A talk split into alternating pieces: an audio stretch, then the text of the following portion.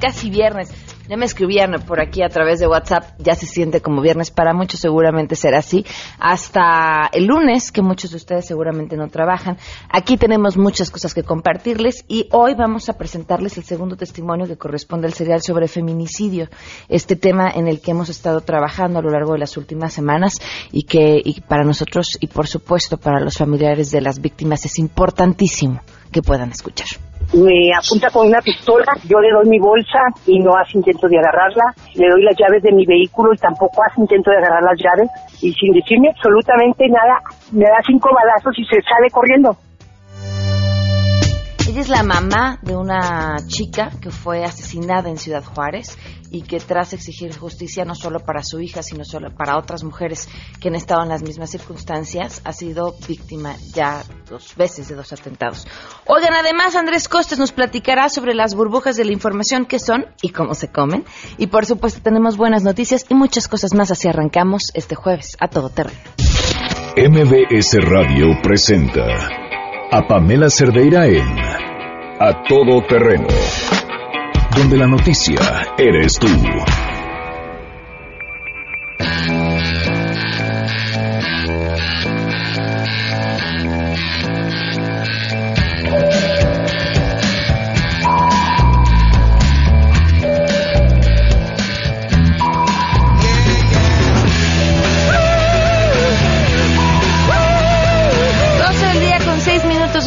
Por acompañarnos. Soy Pamela Cerdeira, el teléfono en cabina 5166125. Les doy el número de WhatsApp 5533329585. Luis Márquez me escribe y dice, ojalá pudieras hacer un comentario de la niña Andrea y su capacidad crítica. Creo que es un ejemplo para la niñez y la juventud de nuestro país. O bien preguntar a la directora por qué la asesora de la escuela por una semana. Luis, el secretario de Educación Pública dice que, que, que, no fue cierto que la hayan castigado una semana en la escuela. Eso es lo que dice él. Y me parece que tienes un gran punto. Hay que reconocerle su capacidad crítica, encontrar eh, en un adulto, sobre todo con lo que impone la figura de cualquiera, pero sobre todo de un secretario, eh, un error y ser, tener la capacidad de decir, hey, no se dice así, eh, habla de mucho, no solamente de esa niña, también de sus maestros, y, y además me parece que lo hizo bien, ¿no? Lo, a mí no me parece que haya sido irrespetuosa, eh, lo, hizo bien, hay que reconocérselo, sin, sin duda. Eh, más niños como ella, este país lo que necesita no es gente que les pida a los políticos autógrafos, no es gente que se tome fotos con ellas, no es gente que los admire, es gente que tenga la capacidad de ver sus errores, señalarlos, de ser críticos y a partir de ahí tomar buenas decisiones y por supuesto a partir de ahí exigir mejores políticos entre más preparadas sean las personas que tengamos en los puestos de poder, más oportunidades tenemos de que este se convierta en un mucho mejor país. Así que bien para él. César Romero, muchísimas gracias también eh, por escribirnos. Eh, muchísimas gracias a Oscar Salas, a Viridiana, que también desde temprano está al tanto a través del WhatsApp. Muchísimas gracias. Hay muchos temas que platicar, pero antes quisiera arrancar con este que es importante. La medalla Belisario Domínguez, esta medalla que entrega el Senado eh, históricamente y que este año ha sido tema de controversia. Bueno, no solamente este año, ha sucedido en años anteriores también, pero este año el personaje al que se le entrega se ha decidido entregarles eh, a alguien que murió. Seguramente recordarán ustedes la historia de Gonzalo Rivas, y si no por su nombre, sí por lo que hizo. Eh, en medio de manifestaciones de normalistas, eh, Gonzalo fue esta mm, persona que decidió ir a cerrar eh, ciertas cosas en medio de una gasolinera donde se encontraban los normalistas protestando para evitar que ocurriera un accidente mayor. Y así, salvándole la vida, pues prácticamente a todos quienes se encontraban ahí, no solamente a gente que trabajaba en la gasolinera, por supuesto a los mismos manifestantes, él perdió la suya.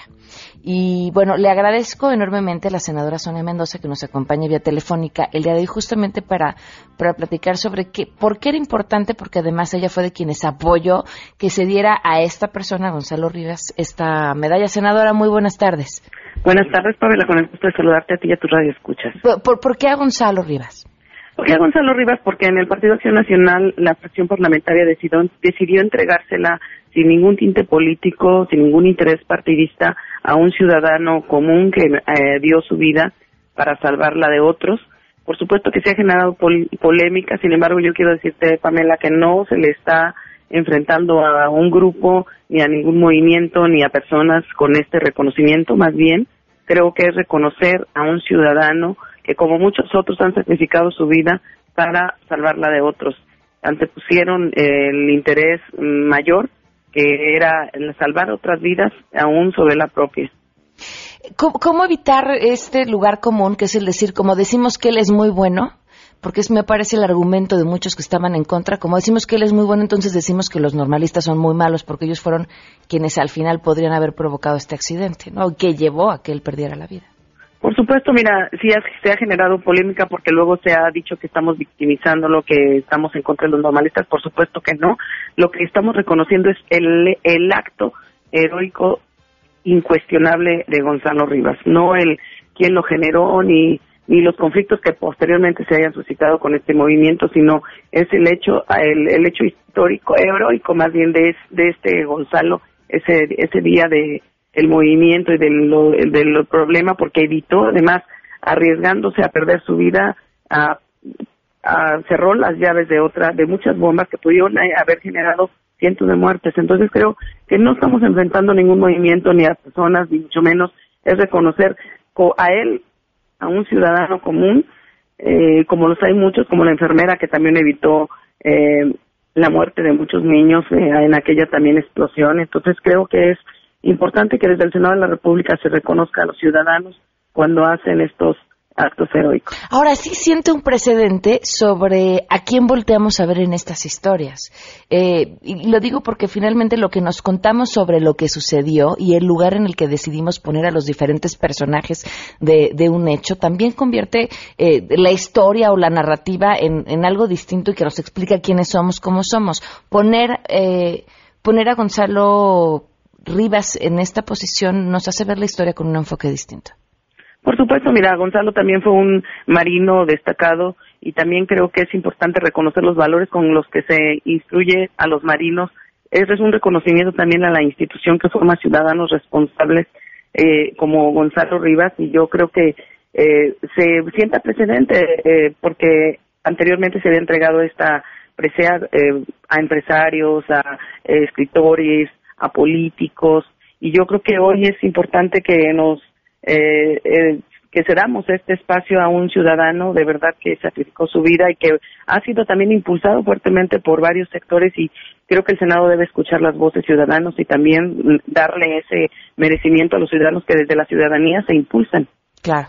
Pues senadora, muchísimas gracias por habernos compartido esto y por habernos acompañado esta tarde.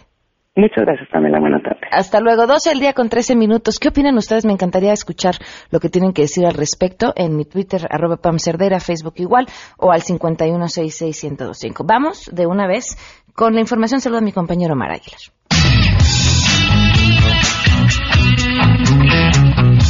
El presidente Enrique Peña Nieto realizará este viernes una gira por el estado de Oaxaca para encabezar los trabajos de la 51 reunión ordinaria de la Conferencia Nacional de Gobernadores, donde se abordarán temas como la seguridad pública en los estados, el recorte presupuestal para el 2017 y el posible problema por la deportación de mexicanos de la Unión Americana. El evento se realizará durante la mañana en un hotel de la zona de las bahías de Huatulco, donde se reunirán los mandatarios de las 32 entidades federativas del país, entre ellos los panistas que ganaron las pasadas elecciones y los gobernadores electos que están próximos a tomar posesión de sus cargos, como Miguel Ángel Yunes de Veracruz. El gobernador de Chihuahua, Javier Corral Jurado, informó que buscará reunirse en privado con el presidente Peña Nieto para solicitarle un mejor trato en materia de presupuesto aprobado para el Estado tras la crisis financiera dejada por el gobierno de César Duarte. Les informó Omar Aguilar García. Representantes de organizaciones de la sociedad civil, especialistas e incluso actores confrontaron opiniones sobre la iniciativa del senador panista Jorge Luis Preciado, quien propuso permitir la aportación de armas de fuego en vehículos y negocios. Durante el foro de análisis por tu derecho a la legítima defensa, el actor Sergio Mayer consideró absurdo pensar que los ciudadanos de verdad se van a poder defender frente a delincuentes que muchas veces han enfrentado al ejército y tienen un mejor manejo de armas.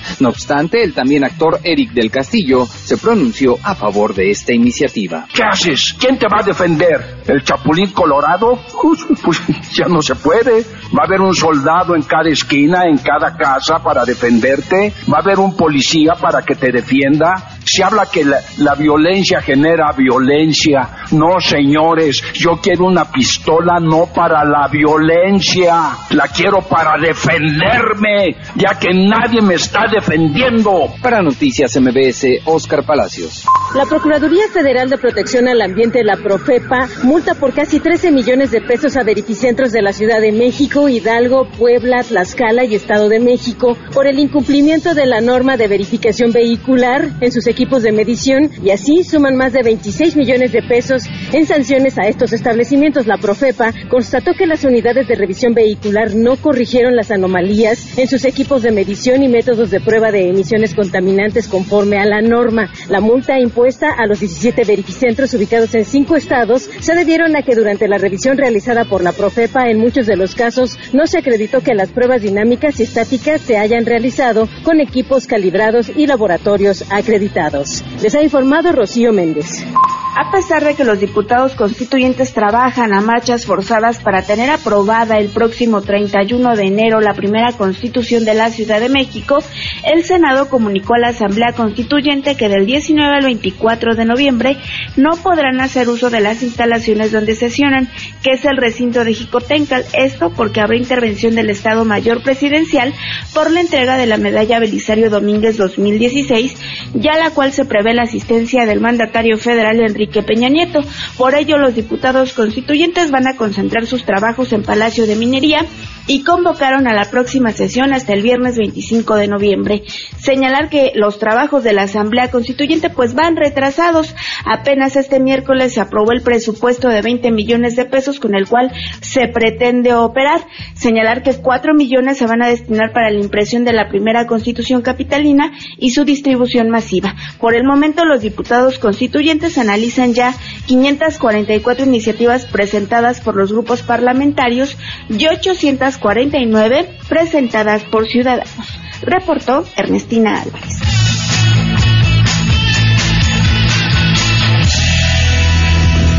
Doce con 17 y por supuesto que tenemos buenas noticias.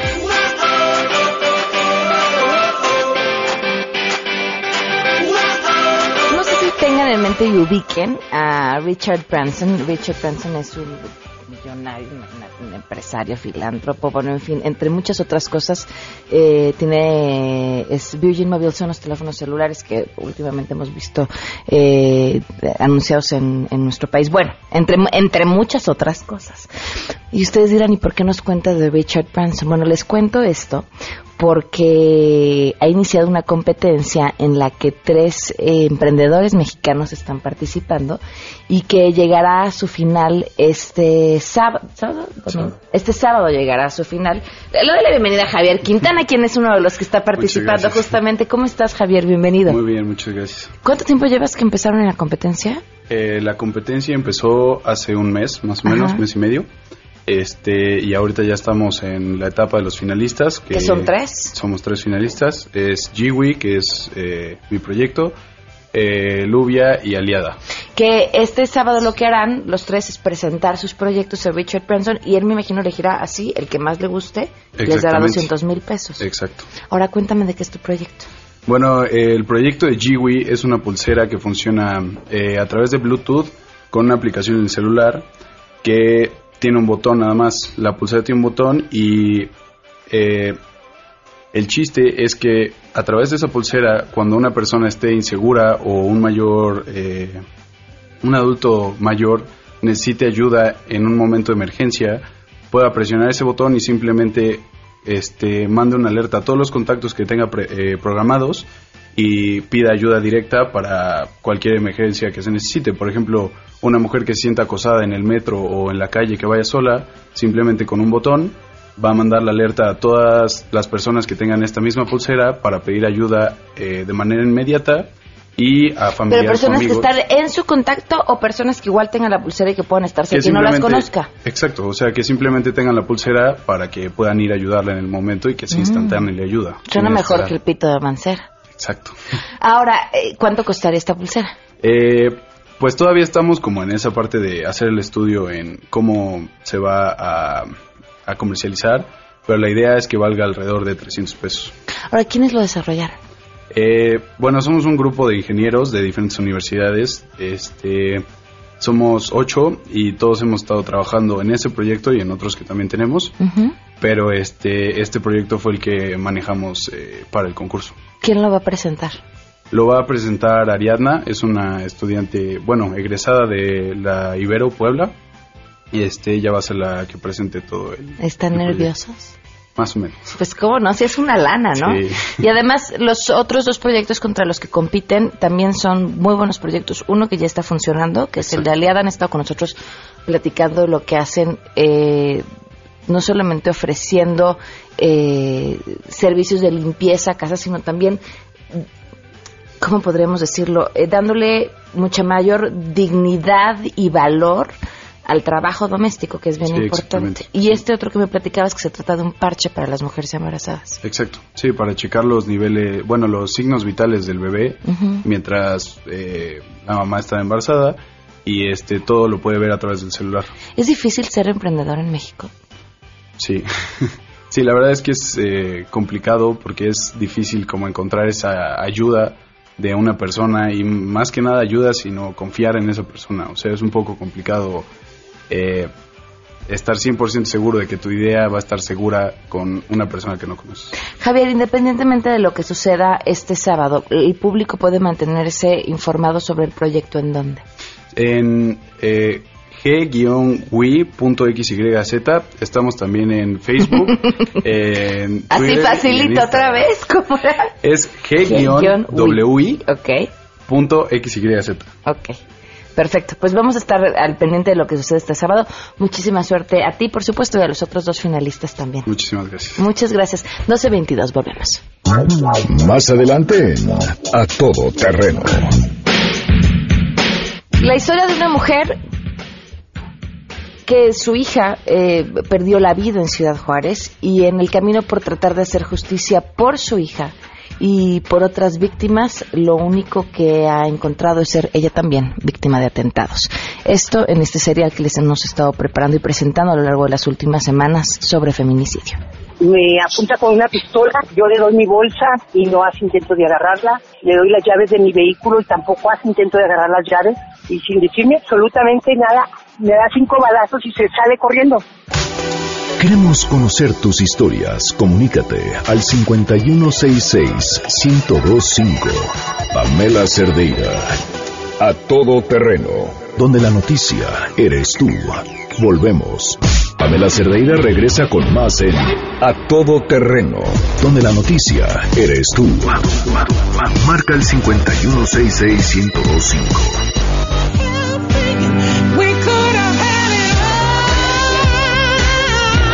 12 del día con 26 minutos. Eh, Ariam, gracias por eh, estar con nosotros. Bienvenida.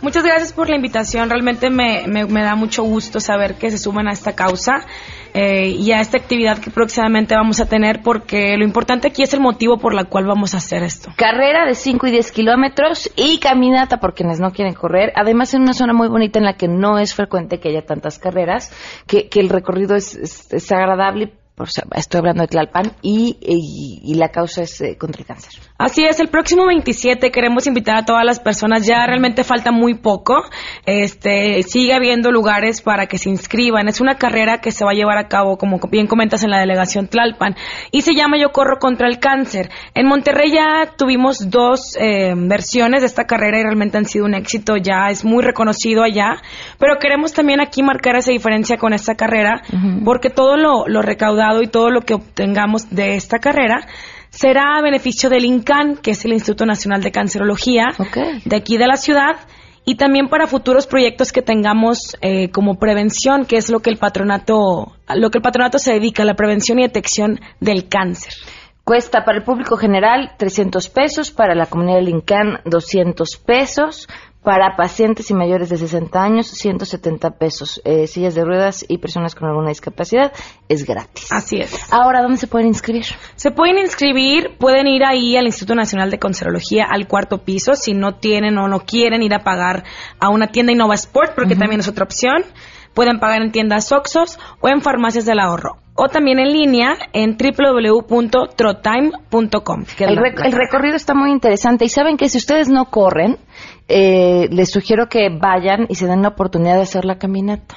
Es una buena manera de que te empieces a empapar sobre el espíritu que se vive en las carreras y el ambiente y a lo mejor, en una de esas, ya saben que somos como secta, los empezamos a convencer y les empieza a gustar. Claro, y además porque fíjate que muchos pacientes del INCAN han preguntado, dicen, no puedo correr, pero quiero participar. Es por eso que hicimos un kilómetro. Entonces, si ellos, que estamos haciendo por ellos esto, se animan a asistir, pues yo creo que toda la familia debe de hacerlo porque al fin de cuentas va a beneficiar a toda, a toda la ciudad este tipo de, de eventos. Claro, pues que aprovechen. Eh, muchísimas gracias, Ariam, eh, por invitarnos a este evento y que tengan muchos corredores. Muchas gracias a ustedes. Ahí los esperamos. Muchísimas gracias. Y ahora sí, les presentamos esta primera parte sobre este serial del que hemos estado platicando. Este es nuestro segundo testimonio, feminicidio.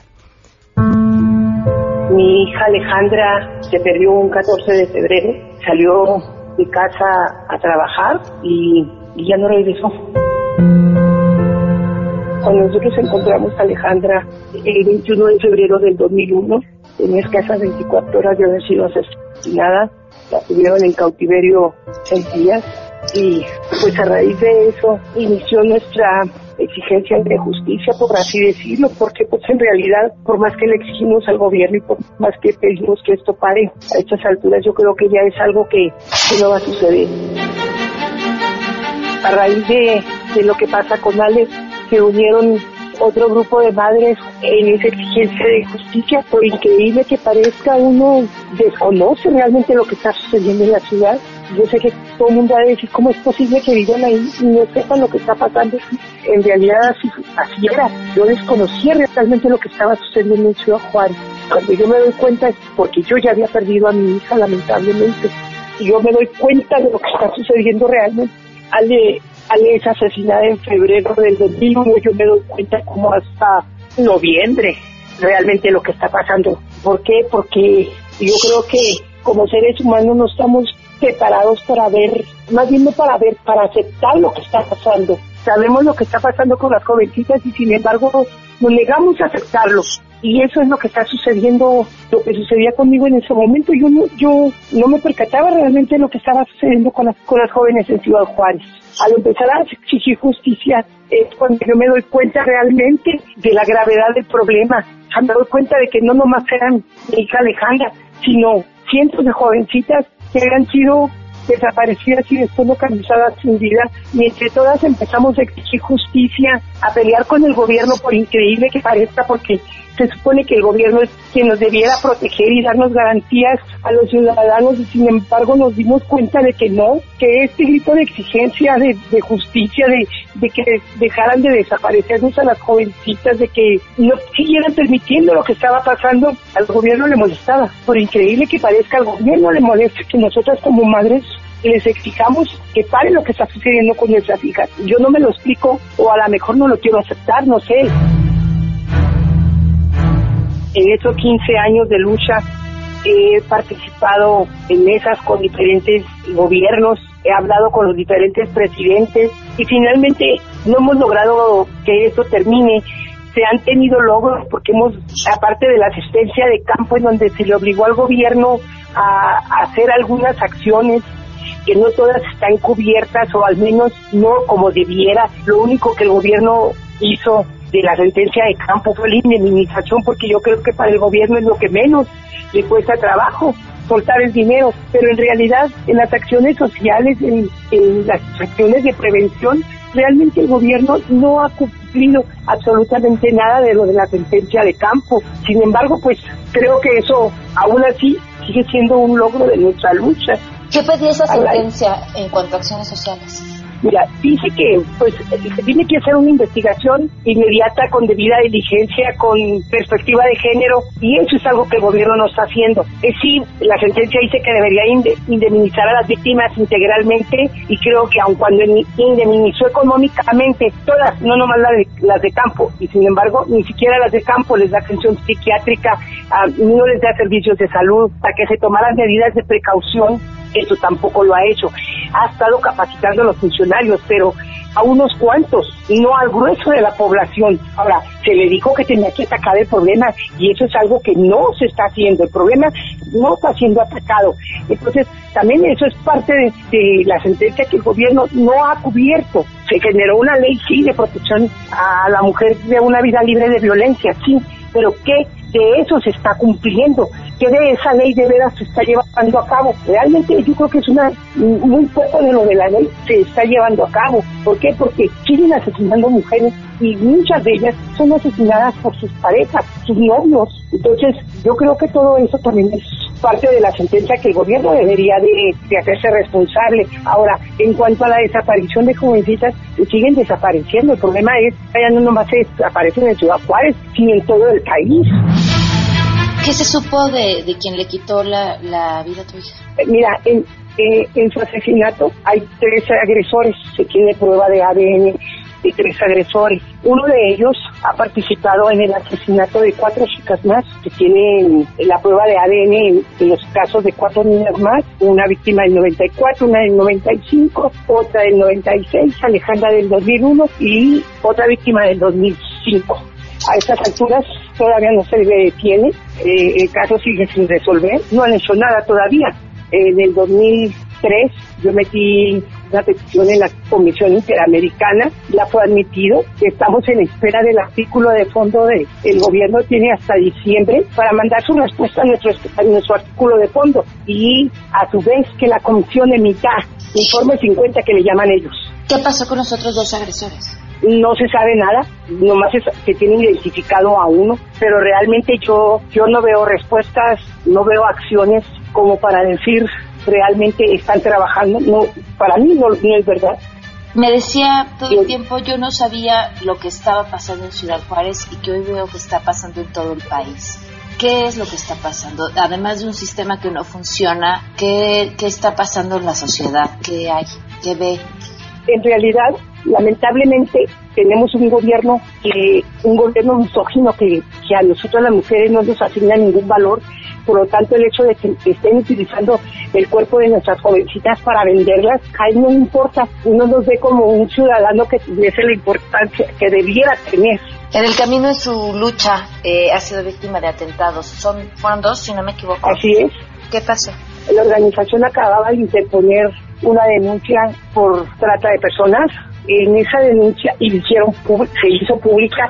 Yo recuerdo que en su momento hubo quien le dijo a las compañeras público que porque era podía ser peligroso, pero aún así ellas decidieron darlo a conocer. A raíz de esa denuncia empezamos como organización a recibir, ya, ya habíamos tenido amenazas de acoso, pero estas sabíamos que eran por parte del gobierno, estas otras del 2011, ya no sabíamos de dónde llegaron. Entonces, mis compañeras salen de la ciudad y yo necia como una mula me quedé en la ciudad, sigo ahí. Finalmente, en diciembre del 2011, cuando yo iba saliendo de mi casa, me apunta con una pistola y en su momento yo pensé que me quería saltar, nunca pensé realmente a qué iba. Yo le doy mi bolsa y no hace intento de agarrarla, le doy las llaves de mi vehículo y tampoco hace intento de agarrar las llaves y sin decirme absolutamente nada, me da cinco balazos y se sale corriendo. Esos balazos, el primero me entra por el pecho y se me aloja a 10 grados del corazón. El segundo balazo me da en la mano, me atraviesa mi mano, me destroza los metacarpios del dedo índice y cordial. Y me atraviesa otros tres, me entran por el hombro y me lo atraviesan, perdiendo la movilidad de mi brazo en la lateralidad de mi brazo. Estoy viva, pues solo Dios sabe por qué hasta la fecha hasta no sabemos de dónde llegó la cosa, ¿verdad? No han atrapado a nadie por, e, por eso, entonces yo cuando estoy en condiciones viajo a la Ciudad de México y tenía yo creo que mm, tres semanas viviendo en la vivienda que el gobierno me había rentado por un tiempo mientras me establecía cuando soy agredida nuevamente en el febrero del 2012. En este en esta segunda agresión se me da unas cuchilladas.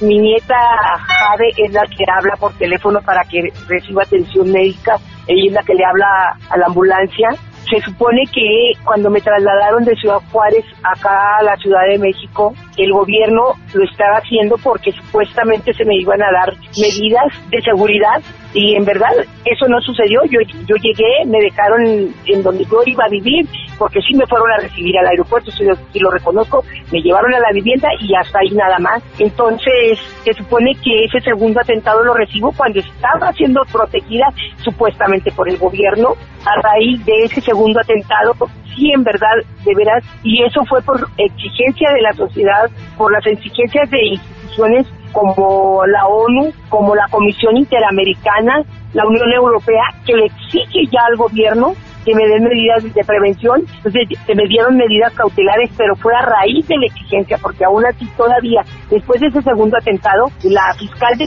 Sevintra, ella dijo que ella no me tenía ni como una víctima, pues que ella no, no, no, no sabía por qué estaban exigiendo que se me pusieran escoltas para darme protección. Pero todo esto ha sido derivado de que como organización y como madres nunca, nunca nos hemos quedado calladas. Pamela Cerdeira es a todo terreno. Síguenos en Twitter, arroba Pam Cerdeira. Regresamos. Pamela Cerdeira está de regreso en A Todo Terreno.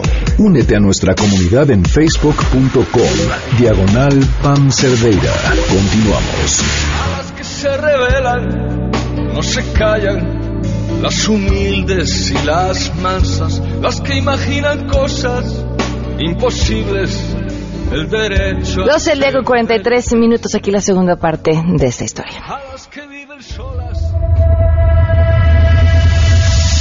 Hablaba de que en el 2011 tenían eh, amenazas por parte del gobierno y que sabía que eran por parte del gobierno.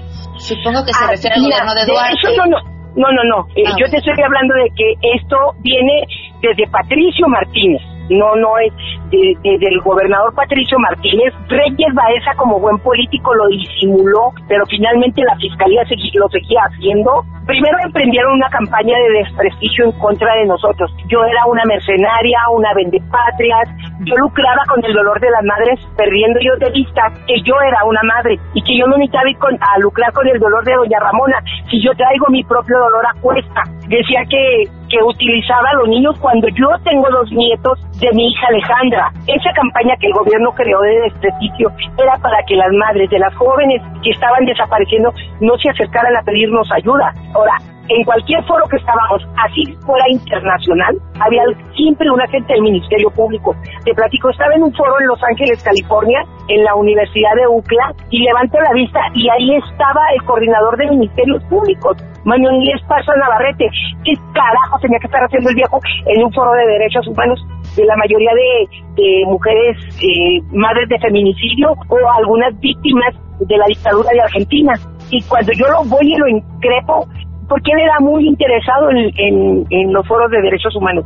Siempre coincidía en los foros a los que yo iba. Mucha casualidad, según yo. Si coincidiéramos en una Ciudad Juárez, bueno, vaya, podría ser creíble, pero en el extranjero, ese tipo de acciones, o íbamos en el vehículo y iban siguiéndonos, esa manera de amedrentarnos. En el 2008 ya no, en el 2000, bueno, en el 2005 entran a la escuela donde yo trabajaba, 18 salones, de esos 18 salones, entraron a vandalizar un salón, nada más, casualmente en el que yo trabajaba. De los 18 salones, rayaron paredes, destrozaron a navajazos el pizarrón, quebraron los estantes, me quitaron todos los materiales y lo único que se pierde del salón era el expediente de Alejandra, que según yo me lo había llevado a la escuela porque sentía que ahí estaba más seguro que en ninguna otra parte.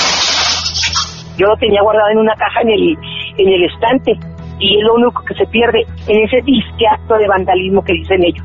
¿Ha visto cambios a través de las administraciones, tanto federales como locales, o cree que el problema trasciende quien esté en el poder y simplemente sigue igual? Mira, cuando entró Reyes Baeza a la gobernatura, pensé que había cambios, pero no eran cambios sustantivos, sino cambios políticos.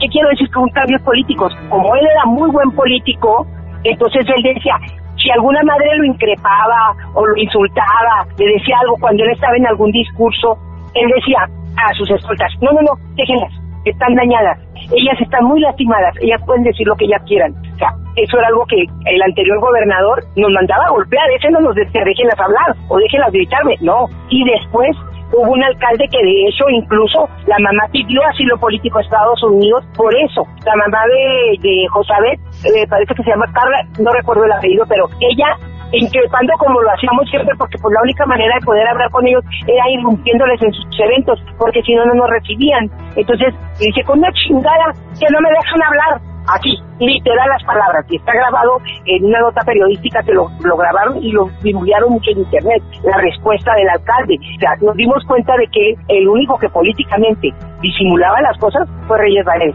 Sí, es verdad, abrió un padrón muy grande de apoyo hacia las madres, pero como te digo, únicamente en lo social, o sea, en decirle, toma mamá, este, ahí te va una despensita, ahí te van unos frijoles, que sea doña Ramona que eran frijoles con gorgojos, por cierto, pero eso era lo que hacían. Ahorita somos los ciudadanos, los ciudadanos de a los comunes los que andamos buscando a nuestras hijas. Como organización ahorita estamos haciendo rastreos para encontrar cuando menos otro huesito de una de las niñas, porque las últimas víctimas que han encontrado, a los papás les han entregado un hueso, dos huesos, y ahí está en tierra azul y diga que ya la encontró asesinada con esos dos huesitos que le entregamos. Es la sociedad civil la que se está organizando para tratar de localizar a la de las víctimas del arroyo del Navajo, nada más a una le han entregado 16 huesos. Todas las demás han sido uno o dos. ¿Hay algo que te gustaría agregar que te parezca importante mencionar en esta entrevista? Yo siempre he dicho que es un llamado a la sociedad que no esperen estar en nuestros zapatos, que no esperen andar cargando este dolor que nosotros cargamos para unirse a esos rastreos, a esa denuncia para exigirle al gobierno que frene esta desaparición de jovencita. ¿Hay algo que yo pueda hacer por ti? Mira, el puro hecho de que me des un espacio y que cada que más gente escuche mi testimonio y lo que realmente nosotras vivimos ya es mucho, ¿eh? Porque la mayoría no quiere formar parte de esta minoría que somos nosotras.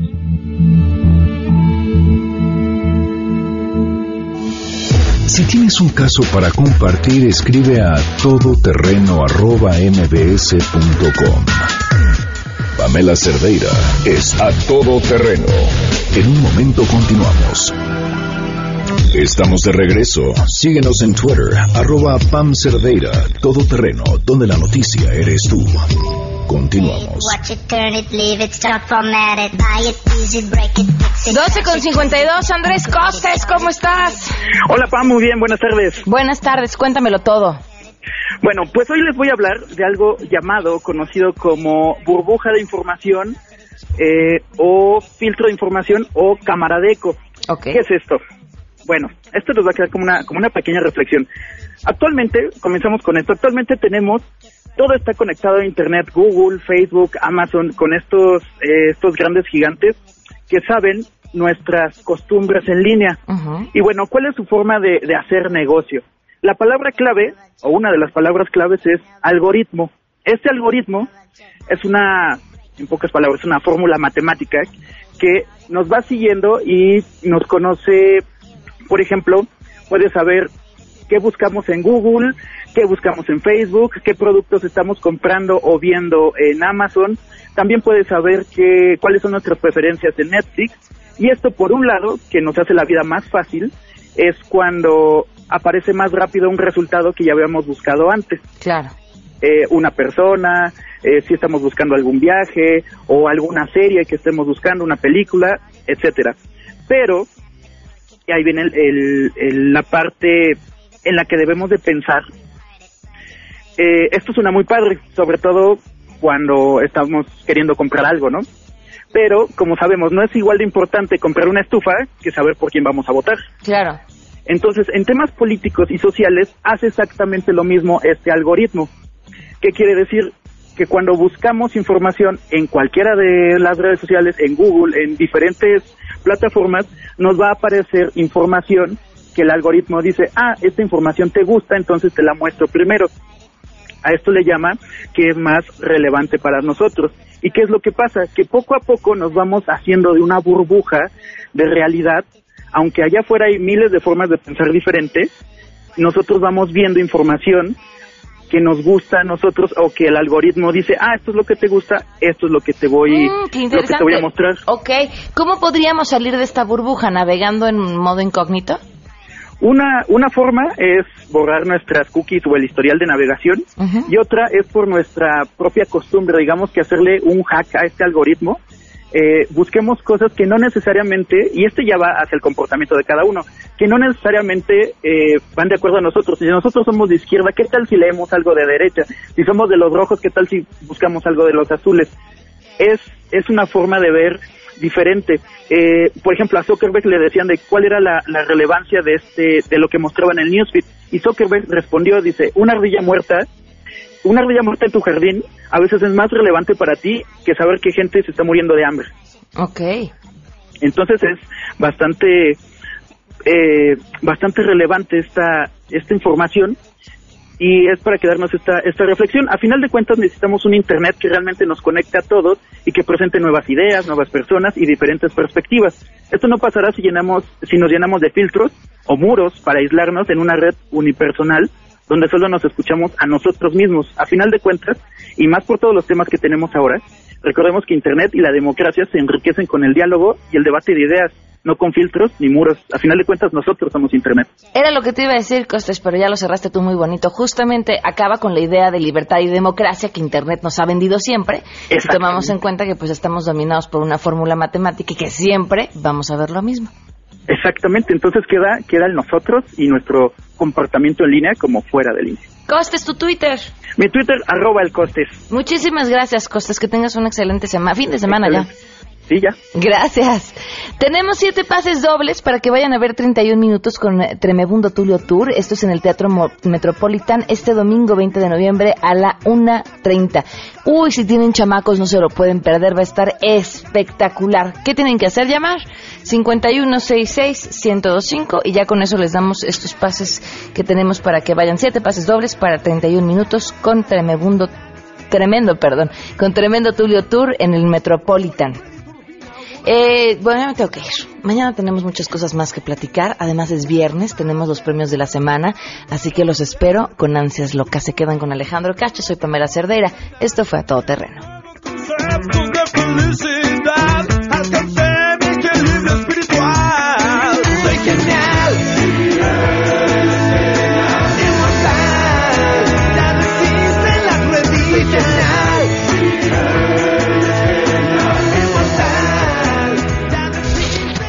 MBS Radio presentó a Pamela Cerdeira en A Todo Terreno.